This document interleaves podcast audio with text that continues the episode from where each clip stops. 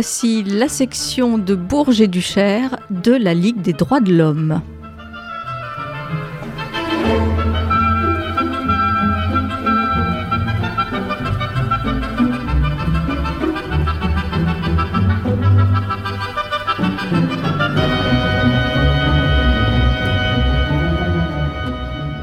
Bonjour à toutes et tous, c'est l'émission mensuelle de la Ligue des droits de l'homme. Nous sommes avec euh, Aline de la. Et nous sommes aussi euh, entre les deux tours de l'élection législative qui suit la présidentielle et nous ne parlerons pas des élections, ou du moins pas directement, mais nous nous attacherons sur deux choses qui nous paraissent essentielles en France. La première, c'est qu'il y a trop de pauvres dans un pays qui est riche et que cela est un handicap économique qui s'est d'ailleurs aggravé sous le premier mandat de Macron.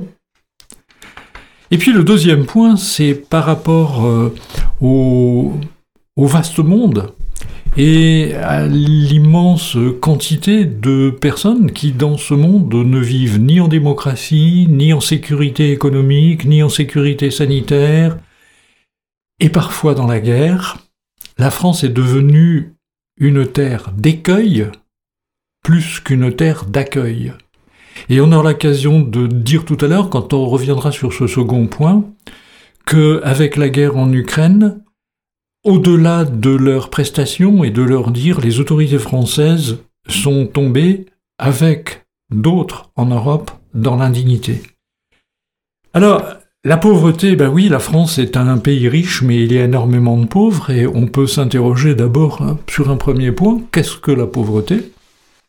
Il y a les définitions officielles et celles données par l'INSEE, l'Institut national de la statistique et des études économiques, qui dit qu'il y a 14,6% de la population qui se trouve aujourd'hui en dessous d'une ressource de 1102 euros par mois, le seuil de pauvreté. Alors on nous dira, oui, mais il y a des aides. Il y a des aides pour diminuer l'intensité de la pauvreté. Il y a le RSA, il y a les APL, etc mais elles ne constituent pas des leviers pour sortir de la pauvreté. Aline euh, Je pense que ce chiffre que tu viens de donner, de 14, 6 ou 14, 8, bon, ça dépend de l'origine des statistiques, mais est important, il est important de constater que ce chiffre, de, ce taux de pauvreté, est le plus élevé depuis 20 ans. Il fallait que, ce soit dit. De plus, ces, aides qui existent pour diminuer l'intensité de la pauvreté, comme on disait, euh, elles ne permettent pas d'en sortir, mais en plus, ce qui est grave, c'est qu'elles créent de la stigmatisation et des discriminations dans l'accès, dans l'accès aux, biens et services essentiels. Et en fait, euh, la pauvreté, c'est euh, l'absence pour beaucoup d'accès aux droits fondamentaux. Et ces formes d'assistance, euh, ben, elles ne peuvent pas permettre d'en finir avec la pauvreté. Rien n'est possible sans une modification, enfin du moins c'est notre, c'est notre analyse, rien n'est possible sans modification de l'architecture économique et sociale. Par exemple, une grande réforme fiscale qui installerait un impôt progressif qui porterait sur tous les types de revenus, et pas seulement les revenus salariaux, mais aussi euh, le patrimoine, euh, le capital. Bon, euh, il y a euh, évidemment euh, une injustice sociale qui naît d'une injustice fiscale, et tout, s'enchaîne. Et puis le fait de vivre pauvre, qu'est-ce que c'est que, vivre pauvre? Ben, Vivre pauvre, c'est avoir un revenu insuffisant et précaire, on vient de le dire. on entendait dans les, débats parfois qui, qui, volent vraiment un niveau pâquerette, si on peut dire, on entendait les, responsables politiques de, de, Ensemble, enfin le, groupe euh, de la Macronie, si on peut dire, dire Ah oui, mais on a réduit le, chômage. Ben oui, mais quand euh, on a une personne qui travaille euh, un jour par mois, elle n'est plus comptée comme chômeur. Quand on a un gamin, quand on a un gamin qui, qui bosse trois heures au cul du camion pour le décharger à 5 heures du matin, il est plus compté comme il est plus compté comme chômeur. Et donc, euh, euh, et puis aussi, il y a eu tous ceux qui ont été radiés des comptes Et par, conséquent, euh, la précarité a augmenté et le chômage n'a pas diminué. Pour, compléter ce que tu dis sur les statistiques, les jeunes qui sont en apprentissage, et l'apprentissage a beaucoup augmenté, ne sont plus comptabilisés au niveau ben, de l'emploi. Donc ça augmente de fait le chômage. En fait, Si voilà. Et donc, euh, si la, la Ligue avait un, comment dire, un conseil à donner, euh, il donnerait le, le suivant. Bon, euh, arrêtez de croire aux mensonges. Arrêtons de croire aux mensonges. Il n'y a pas de baisse du chômage, mais il y a une augmentation de la précarité qui va, qui va avec. Et donc, être pauvre, c'est ça, c'est avoir un revenu insuffisant, c'est être précaire. Et au fond, être pauvre, c'est aussi se priver sur euh, énormément de, de choses de la vie. Euh, bon, c'est euh, ne, ne, ne pas aller au cinéma, c'est ne pas sortir, c'est réduire ses, ses relations sociales, c'est évidemment pas lire, c'est évidemment pas aller au théâtre, c'est pas acheter de bouquins, etc. Euh, dans un pays riche, c'est un scandale. C'est ne pas pouvoir agir pour s'en sortir soi-même de la, de la pauvreté. Et puis, pas, on dirait pas plus grave, mais qui, qui, qui va avec, qui se surajoute à tout ça, c'est aussi souvent souffrir physiquement et moralement. Physiquement parce que l'accès aux soins euh, est possible, ou on va reculer, euh, on va reculer de, de semaine en semaine, voire de mois en mois pour aller chez le dentiste, etc., etc. Et la souffrance morale est immense, et le résultat de tout ça, c'est que être pauvre, c'est se sentir humilié, c'est être humilié. En fait, il y a une, de la part de, de, comment dire, de classes sociales dominantes, et qui préservent évidemment leur poule aux œufs d'or, mais il y a une maltraitance institutionnelle par rapport à toute cette population euh, qui sont pauvres, qui sont nés pauvres et qui euh, sans doute resteront pauvres. On va, on va y revenir.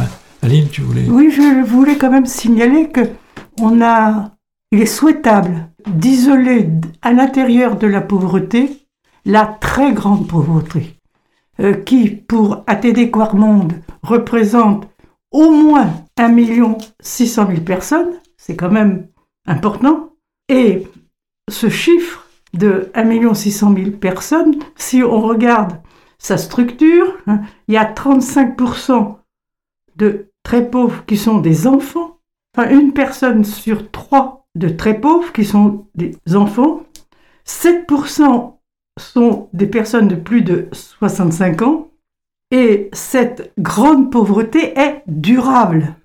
On s'en sort encore moins bien de la pauvreté quand on est en très grande pauvreté. Et nous serons amenés à réaliser que cette très grande pauvreté n'est pas la priorité des mesures gouvernementales actuelles. Elle n'est pas la priorité parce que le gouvernement n'a absolument pas pour objectif de faire une réforme fiscale dont on parlait tout à l'heure, qui installe un impôt progressif et donc un impôt juste. Mais aussi, euh, bon, ce que tu viens de, souligner montre effectivement que si tu es né pauvre, tu as de grands risques de rester pauvre. Contrairement aux, aux discours et aux embellissements, le self-made man, etc. Il n'y a pas en France de fraternité budgétaire. Comment apprendre quand on est mal logé, sans aide des parents, en manque permanent d'argent? Comment s'en sortir lorsque la dépense publique privilégie les grandes écoles et les lycées prestigieux par exemple, au détriment de l'enseignement primaire, de l'enseignement technologique ou de l'enseignement professionnel Comment s'en sortir dans ces conditions de deux poids, deux mesures dans le domaine éducatif? Une chose qui a été aggravée aussi sous le mandat de, Macron, en particulier avec la gestion euh, du, ministre qui vient euh, d'être euh, battu dans la circonscription de Montargis. Tout, en France, tous les Tu peux quand même le nommer parce qu'il est illustre, c'est Blanquer. Jean-Michel Blanquer. Excuse-moi. Jean-Michel Blanquer. Ce qui s'est aggravé, c'est que tous les enfants n'ont pas les mêmes chances de réussite, car les politiques publiques ne sont pas suffisamment tournées vers les élèves les plus pauvres. Et ça, c'est pas une citation de, c'est pas une citation de nous, c'est pas une citation d'ailleurs de la Ligue des droits de l'homme, c'est la citation d'un inspecteur général de l'enseignement public. Tous les enfants n'ont pas les mêmes chances de réussite car les politiques publiques ne sont pas suffisamment tournées vers les élèves les plus pauvres. C'est monsieur Jean-Paul Delahaye. En effet, si on dépense 50% de plus pour les étudiants des, on dépense 50% de plus pour les étudiants des grandes écoles que pour l'université. Et si on voulait être méchant et ironiser, euh, parfois, il y a des gens qui sortent des grandes écoles, qui sont passés sur les grilles et qui donnent, euh, comme Madame Elisabeth Borne, qui tient des discours aujourd'hui absolument indignes. Donc voilà, c'est un gâchis, ça c'est un gâchis. C'est une forme de reproduction des, classes dominantes par l'école, et ça freine évidemment le développement économique et social global. La présidence qui se termine avait pourtant, en septembre 2018, mené, enfin lancé ce qu'il appelait la stratégie de prévention et de lutte contre la pauvreté. Mhm. Donc il y avait officiellement une prise en compte de la situation. Mais cette prise en compte qui correspondait à deux objectifs, lutter contre la pauvreté ou enrayer la reproduction du phénomène, c'est un des objectifs, et donc lutter contre la paupérisation des jeunes. Et deuxième objectif, encourager une sortie durable du paupérisme par l'insertion dans l'emploi a donné des résultats décevants. Hein, et ces résultats décevants, hein, c'est un des responsables, euh, disons, administratifs qui ont fait le bilan. Hein. Trois ans plus tard, il dit, la lutte contre la pauvreté s'essouffle.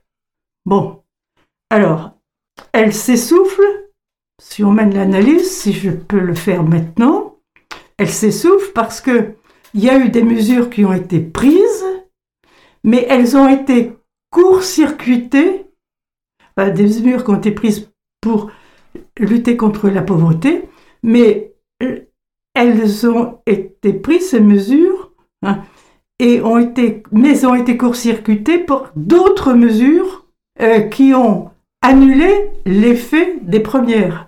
Il y a donc dit ce rapport, qui est un rapport officiel, hein, il y a contradiction et incohérence dans la politique gouvernementale.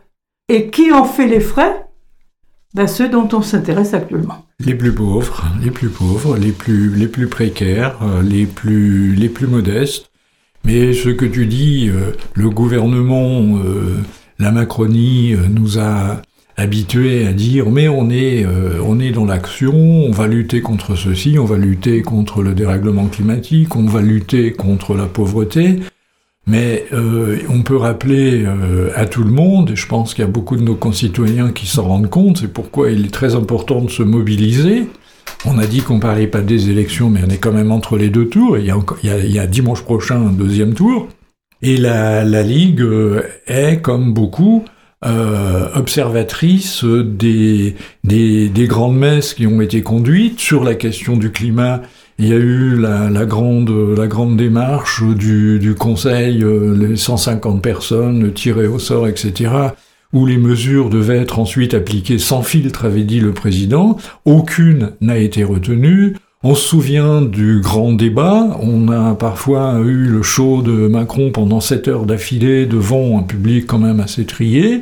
Qu'est-ce qu'il en est sorti? Blabla. Et euh, quand on a aujourd'hui la mise en place du Conseil national de la refondation, on peut se demander sur quoi ça débouchera. Si ça se passe comme pour la Convention sur le climat, ça servira à rien. Et ce qui s'est dit sur la pauvreté, le risque c'est que ce soit pareil. Moi je citerai, et je vais dans le sens de ce que tu indiquais, Marie-Hélène euh, Grard, qui est présidente d'ATD Carmonde, elle résume euh, la situation, et elle est en adéquation avec la Ligue des droits de l'homme quand elle le dit, je la cite, L'action publique a une grande part de responsabilité dans l'accroissement des inégalités et de la pauvreté, avec la pression des pouvoirs publics qui se renforce chaque jour sur les bénéficiaires des minima sociaux, les personnes privées d'emploi, les demandeurs d'asile, les migrants. Elle ajoute, il faut changer de braquet, car les dispositifs d'assistance maintiennent des millions de personnes dans la dépendance. Et on retrouve la nécessité d'une grande réforme de justice fiscale. Voilà. Et donc on peut peut-être sur ce point, la pauvreté et euh, euh, dire que la misère, nous, tous les jours, dans beaucoup de, de, médias et dans la Macronie, on entend dire mais la société, elle est devenue violente, etc. La première des violences, c'est la misère. La première des violences, c'est la misère. Il n'y a pas de sécurité, il n'y a pas de sécurité sans accès à un logement digne, sans accès à un emploi. Une distribution nouvelle des richesses est urgente pour que vivent les valeurs républicaines qu'ils ont à la bouche tous les matins. C'est-à-dire qu'il faut reconstruire des sécurités par l'accès aux droits, aux droits essentiels, aux droits fondamentaux.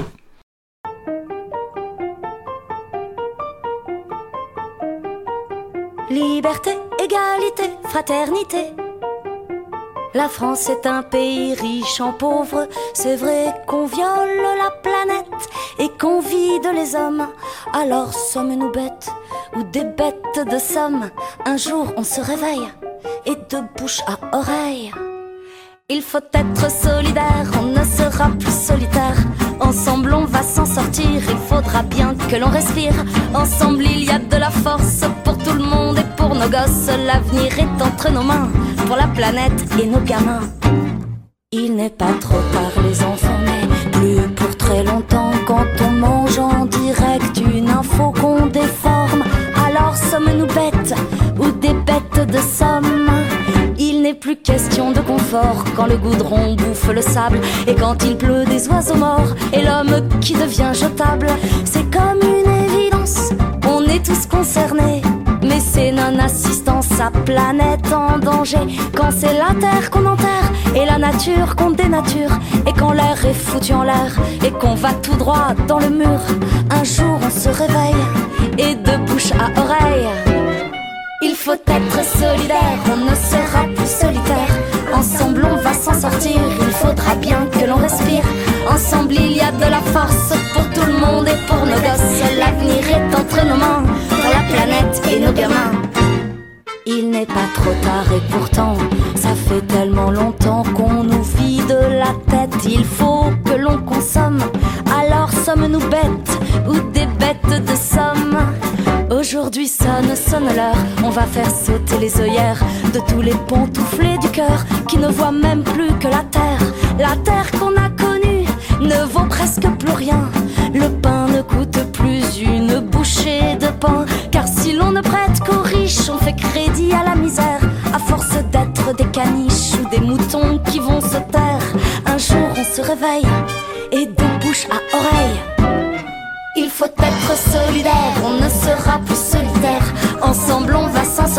il faudra bien que l'on respire.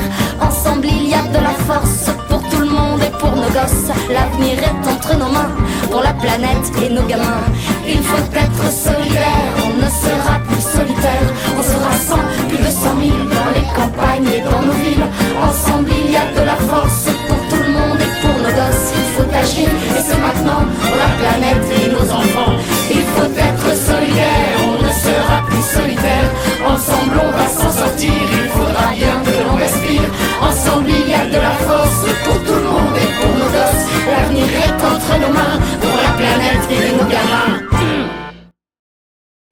Et puis alors on a dit, euh, euh, on voit l'aiguille, le temps qui passe, on a dit qu'il y avait un deuxième point sur lequel euh, on, on avait une préoccupation majeure. Alors c'est pas seulement la ligne qui a cette préoccupation, il y a beaucoup aussi d'autres associations qui ont cette préoccupation. C'est que la France, euh, qui se présente comme France terre d'asile, qui se présente comme France terre d'accueil, elle devient, elle est devenue une terre d'écueil. Et je voudrais commencer par un premier point, en disant qu'avec la guerre en Ukraine, les autorités françaises mais aussi européenne, euh, qui se gaussent d'aider, etc., d'accueillir, elles sont en fait tombées dans une forme d'indignité. Parce que s'il faut se réjouir de l'aide et de l'accueil des réfugiés ukrainiens, comment supporter l'indifférence vis-à-vis des refoulés en Libye, de ceux qui meurent en Méditerranée ou dans la Manche? L'indignité est là, elle réside dans le tri des exilés.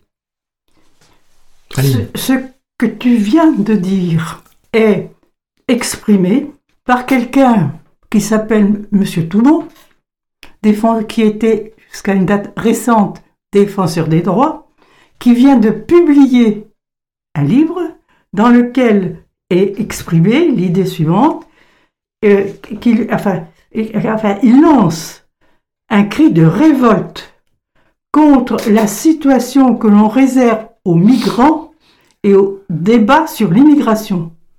Ce n'est pas, explique-t-il, l'arrivée des migrants d'Afrique qui menace notre identité, mais la façon dont nous les accueillons.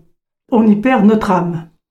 Sous prétexte d'éviter un appel d'air qui provoquerait des conditions dignes de prise en charge, la France pratique maltraitance d'État.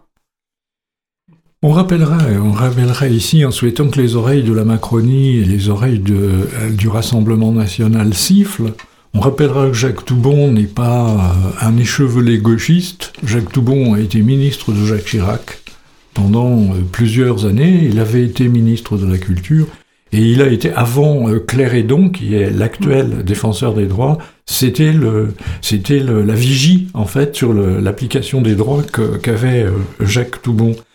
Et ce qu'il, ce qu'il, ce qu'il dit euh, montre que les politiques gouvernementales, il, il insiste là-dessus, mmh sont contraires au droit international et sont contraires à la Convention de Genève.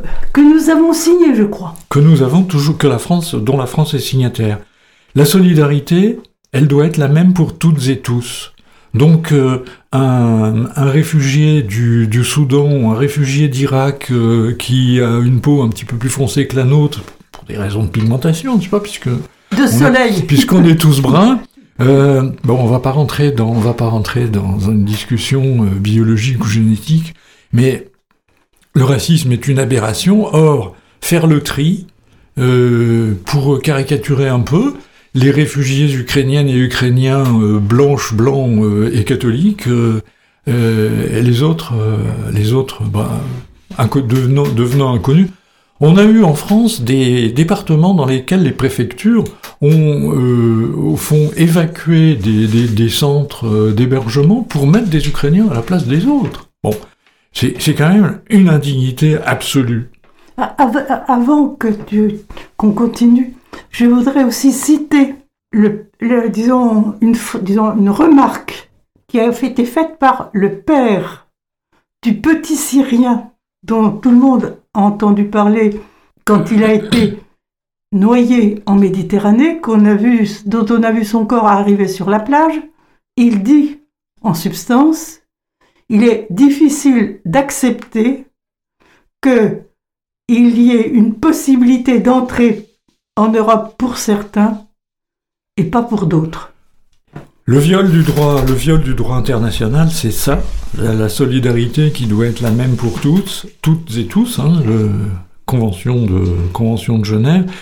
Mais l'application de ce droit international, on en est très loin avec l'extrême droite, qui va, elle, jusqu'à revendiquer la suppression de la Convention européenne des droits de l'homme, faut quand même rappeler, le Rassemblement national, alors en parlant pas de Zemmour, de toute façon, ce sont les mêmes, supprimer la Convention européenne des droits de l'homme. Donc voilà, il faut s'attendre à ça si euh, on les laissait faire. Mais cette application du droit international, on en est loin aussi avec la Macronie, pour faire vite, car de multiples choses trappes sont mises en place. c'est toujours le, toujours le même truc. Hein.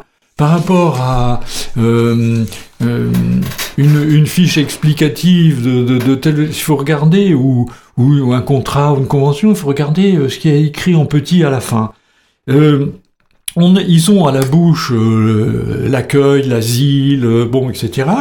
Mais ils mettent plein de, de multiples choses trappes qui violent la Constitution et la Convention de Genève qui garantissent l'accès en France le temps de l'examen des demandes d'asile.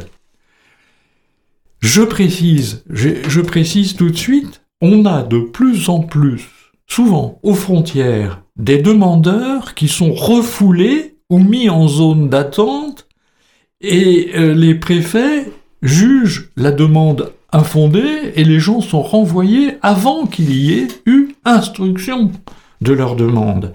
Si la personne fait appel, cet appel n'étant pas suspensif, elle est refoulée tout de même. Euh, je compléterai, hein, enfin disons, j'ouvrirai sur le rappel de la philosophie de la politique d'immigration actuelle de la France. Alors ça, c'est un propos du président. Certains ont vocation à y rester et à bénéficier d'un titre de séjour. Les autres doivent en revanche être reconduits dans leur pays. Et c'est cette phrase qui permet de comprendre hein, la politique actuelle, enfin, qui est faite hein, et qui fait le tri entre ceux qu'on veut bien accueillir parce que on en a besoin et les autres à qui on crée toutes les difficultés pour entrer en France. Alors là, vous avez un tout récent rapport qui a été fait par le Sénat alors, si vous voulez aller le lire, c'est une centaine de pages. Le rapport est rapport numéro 626 du 10 mai 2022. Et il dresse un bilan accablant de la gestion de l'immigration en France. je cite deux phrases de ce rapport. La première phrase est Le droit des étrangers devenu illisible et incompréhensible sous l'effet de l'empilement des réformes successives élaborées sans cohérence ni vision d'ensemble. Le Code de l'entrée et du séjour des étrangers du droit d'asile a ainsi fait l'objet de plus de 130 modifications depuis son entrée en vigueur en 2005. Et euh, je donnerai une autre remarque exprimée par ce rapport de la nécessité d'une simplification drastique du droit et d'une remise à plat des procédures, seule à même de rendre son sens et son efficacité à, la politique que l'État entend mener en matière d'immigration. À, avoir euh, voulu courir après le Rassemblement national et l'extrême droite depuis des dizaines d'années, euh, les dirigeants français, et particulièrement euh, actuellement, ont perdu toute boussole par rapport au droit international. Ils veulent apparaître comme des gens qui maîtrisent l'immigration, qui serait trop forte. notre civilisation chrétienne dit bien qu'un homme est un homme et tout homme est respectable. Et à droit. Ah, et à droit. Hein. Alors j'ai quelques peines à comprendre que notre civilisation chrétienne débouche sur un rejet d'une partie, euh, disons, de la population mondiale. C'est contraire, euh, c'est contraire euh, à l'évangile, par exemple. Hein, quand on entend Le Pen ou, ou Zemmour se référer aux racines chrétiennes, ils sont en train de... Ils les piétinent, en fait. Aimez-vous les uns les autres, c'est quand même, c'est quand même écrit, l'évangile. Alors, pour revenir aux, choses euh, malheureuses, euh, malheureusement très concrètes, euh, on pourrait, enfin, de temps en temps, il y a une petite lueur quand même dans les mesures expéditives et restrictives par rapport aux droits des, étrangers.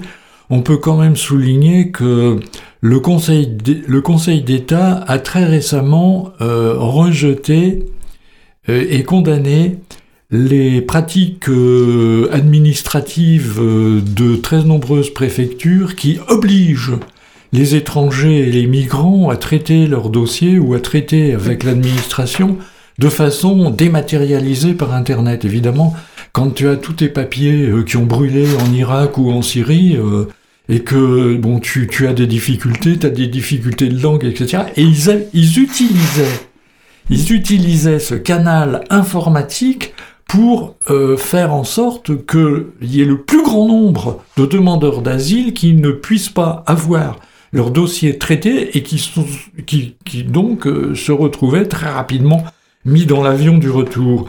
Et la pratique de procédures expéditives et respectueuses du droit a grandi dans notre pays. Les demandeurs d'asile sont confrontés à des difficultés qui sont volontairement mises en place. On peut en citer quelques-unes. Défaut d'information. Les gens arrivent, mais on ne leur explique pas les démarches euh, clairement. Les difficultés d'enregistrement. On a de très nombreux cas de réfugiés qui arrivent, par exemple, dans les Alpes, aux frontières euh, franco-italiennes, où la gendarmerie ou la police les renvoie immédiatement, alors que le droit, c'est toute personne peut déposer une demande. Mm. Avant même tout dépôt de demande, ils sont refoulés. C'est le, c'est des recours possible. Après instruction d'un dossier, le demandeur d'asile peut formuler un recours. Eh bien, les recours ne sont pas effectués. L'administration se débrouille pour que le délai, d'ailleurs, de recours soit rétréci et qu'avec ces rétrécissements, on ait un plus grand nombre de gens à renvoyer, contrairement à leurs droits. Et, et, parfois la police, alors ce qu'on appelle la PAF, la police de l'air et des frontières, mais je me répète, là je l'ai dit à l'instant, refuse, refuse la demande. Des gens euh, font demande et c'est refusé. Et donc euh, c'est euh, tout est fait, tout est fait pour que le renvoi soit favorisé, que le vol retour puisse intervenir le plus vite possible. Tout est fait et c'est vrai et ça s'exprime par quelque chose de très simple, la mise en place de la politique d'expulsion des déboutés euh, disons, est favorisée hein, par la construction de centres de rétention.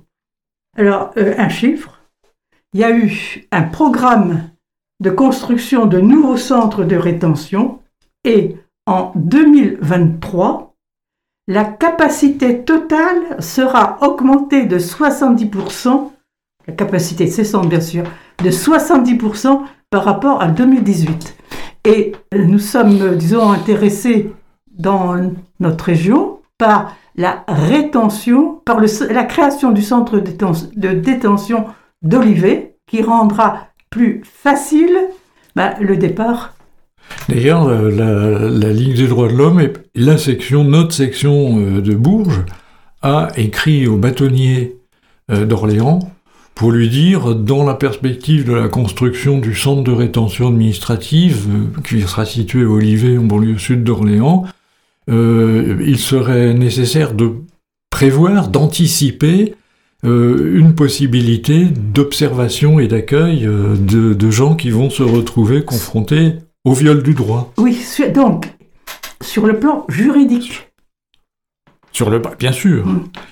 Et quand on disait tout à l'heure tout est fait pour favoriser le renvoi euh, par le vol-retour euh, le, plus immédiat possible, euh, la France, mais elle n'est pas la seule en Europe, la France viole aussi le droit des enfants. Elle viole la Convention des droits de l'enfant puisqu'ils sont eux aussi nombreux à être mis en zone d'attente alors que la la, rétention administrative et l'expulsion des mineurs non accompagnés sont interdites sur le territoire français. Ben, cette interdiction, elle n'est pas respectée.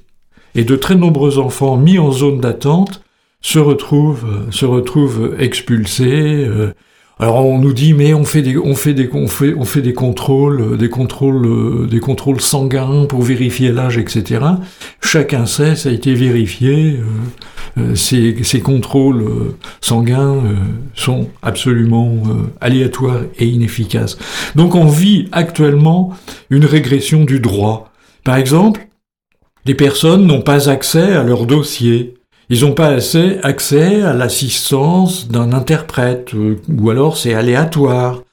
Et le recours à un tribunal, euh, c'est totalement incertain. Et donc, euh, c'est vrai en France, mais c'est malheureusement aussi le, pacte migratoire européen qui rend possible ces, dérives. Et qui s'aggrave quand on voit comment évolue Frontex. Voilà. Frontex euh, qui nous coûte très cher.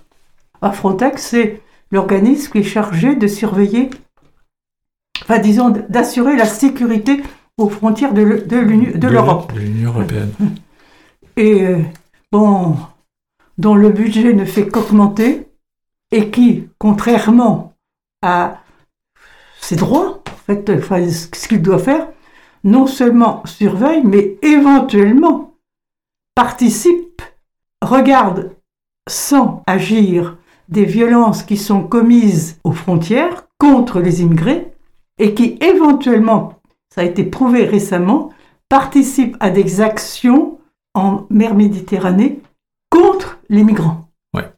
Et moi, je voudrais peut-être, euh, bon, on se rapproche, on se rapproche d'une conclusion possible, mais il faut aussi s'interroger sur les conséquences de cette, euh, de cette politique qui, au fond, viole le droit des, des, étrangers, le droit des, des, migrants, des exilés, des, demandeurs euh, d'asile.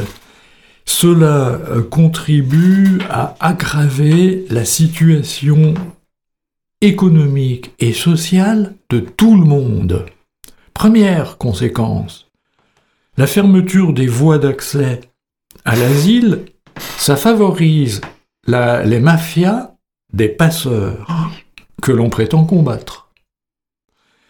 La deuxième chose, c'est que l'extrême pauvreté et vulnérabilité des migrants, il n'y a qu'à penser euh, à les espaces de Calais, autour de, de Calais. Les migrants et sans-papiers qui sont dans cette pauvreté extrême, en fait, ils se transforment. Il y en a qui se frottent les mains. Ils se transforment en une armée de réserve corvéable à merci, dont l'emploi à bas coût porte préjudice à l'ensemble des salariés. Et ceux qui se frottent les mains, bon, ben, c'est euh, certaines entreprises un peu, un peu, un peu, un peu sur les bords, et bon, ça, c'est... Euh, les politiques gouvernementales favorisent ça. Et puis, la troisième conséquence, c'est que ce droit des étrangers dont tu disais, Aline, à l'instant, que depuis des dizaines d'années, il y a un empilement de, de textes qui l'ont rendu absolument illisible et qui ont conduit à des pratiques totalement arbitraires, ce droit des étrangers, euh, tel qu'il a évolué, c'est devenu le laboratoire de dispositifs coercitifs extrajudiciaires que le pouvoir a récemment reconduit, a fait progressivement passer dans la société tout entière.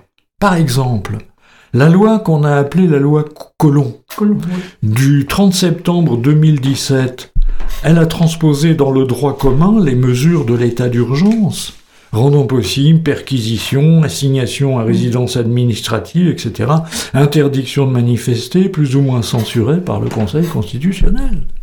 Et c'est ça les conséquences de ces dérives, qui sont en fait des dérives volontaires, des dérives des choix politiques, et donc euh, il faut quand même réfléchir à deux fois avant de voter ou pas voter.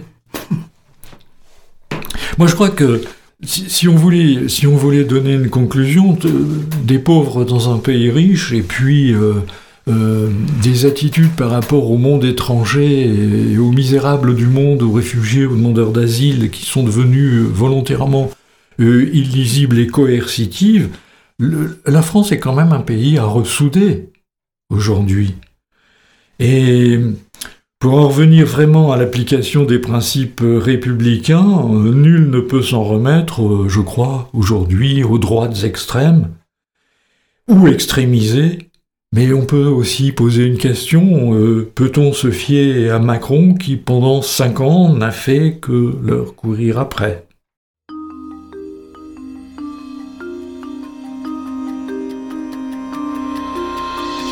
Les hommes naissent libres et égaux en droit, mais ça dépend du lieu.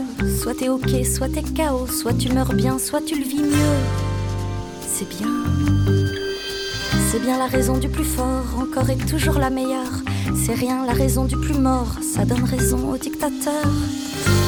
C'est rien. C'est comme ça et pas autrement. Merci papa, merci maman. Des millions de gosses mangent de la viande juste quand ils se mordent la langue. C'est bien. C'est rien. C'est bien l'enfance de la détresse dans les pays de la guerre civile. C'est rien qu'une affaire de business si c'est des armes qu'on leur refile. C'est bien. Et on génocide au soleil à la faute à qui on savait pas. Vu que si les murs n'ont pas d'oreilles, l'Occident n'a qu'une caméra. C'est rien. Comme ça et pas autrement. Merci papa, merci maman. Et c'est en direct qu'on peut voir la suite de nuit et brouillard. C'est bien. C'est rien. C'est rien que les enfants du tiers-monde. Et si progrès se fait la course, c'est bien, mais c'est pas pour tout le monde quand la mort est cotée en bourse. C'est bien. La médecine fait des pas de géants et le sida recule en bloc. Seulement les poules auront des dents ait des médocs. C'est rien. C'est comme ça et pas autrement. Merci papa, merci maman. Ça régule les natalités. C'est plus de faim qu'ils vont crever. C'est bien. C'est rien. C'est bien les gamins de la guerre. Un pendu 10 de réprouvé. C'est rien que des gamins militaires. Tirera bien qui tirera le dernier. Fabrique des tueurs à la chaîne, jouer aux petits soldats de 10 ans. Et puisque l'horreur est humaine, la guerre n'est plus qu'un jeu d'enfant. C'est rien. C'est comme ça et pas autrement. Merci papa, merci maman. On laisse un gosse, on viole sa mère, on file des armes à son petit frère. C'est bien. C'est rien. C'est bien des mômes, c'est des forçats, du fond des mines, c'est des bagnards. C'est rien que des mômes qu'on forcera à se prostituer pour 3 dollars.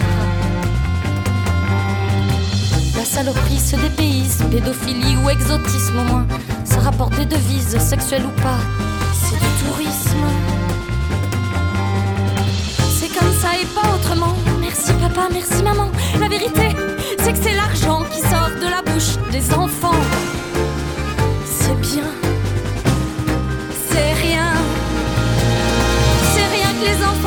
C'est rien que les enfants du mépris. Y a qu'à pleurer sur ce qu'il en reste. C'est plus que les enfants du gâchis. C'est bien. Et l'enfant dodo, l'enfant morte, celle que j'étais, mais pourquoi faire?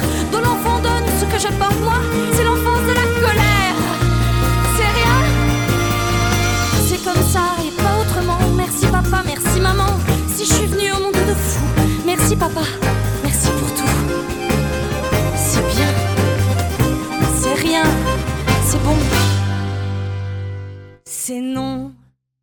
Si on voulait donner une conclusion à tout ce qu'on vient d'essayer d'expliquer, il y a trop de pauvres et il y a des, politiques euh, par rapport aux, aux demandeurs d'asile venus du monde entier. euh, il y a le tri et puis il y a l'aggravation de politiques coercitives. euh, une politique gouvernementale qui s'est rapprochée de ce que souhaitent les droites extrêmes ou extrémisées. Les choses qu'on, ce que l'on peut conclure, c'est que comme on va rentrer dans cette période d'été, on va rentrer dans une période d'été juste au moment, on rentre dans la période d'été juste au moment où il faut faire des choix politiques importants. Après la réélection du président euh, Macron, euh, voilà qu'il nous faut choisir euh, une représentation nationale, une assemblée nationale. Préparons-nous un meilleur été en essayant de faire quelque chose qui ne permette pas euh, à ceux qui appliquent les politiques, euh, qui entretiennent la pauvreté ou qui sont indignes par rapport euh, au droit international euh, dans les politiques migratoires, eh bien, évi- évitons de faire en sorte qu'ils puissent continuer. Au fond, une élection, c'est un tri. C'est un choix. ben voilà, oui. C'est un choix. Le terme choix est mieux. Mais principe est le même. Donc, euh, bah, bon été à tous et puis rendez-vous, je pense, au mois de septembre.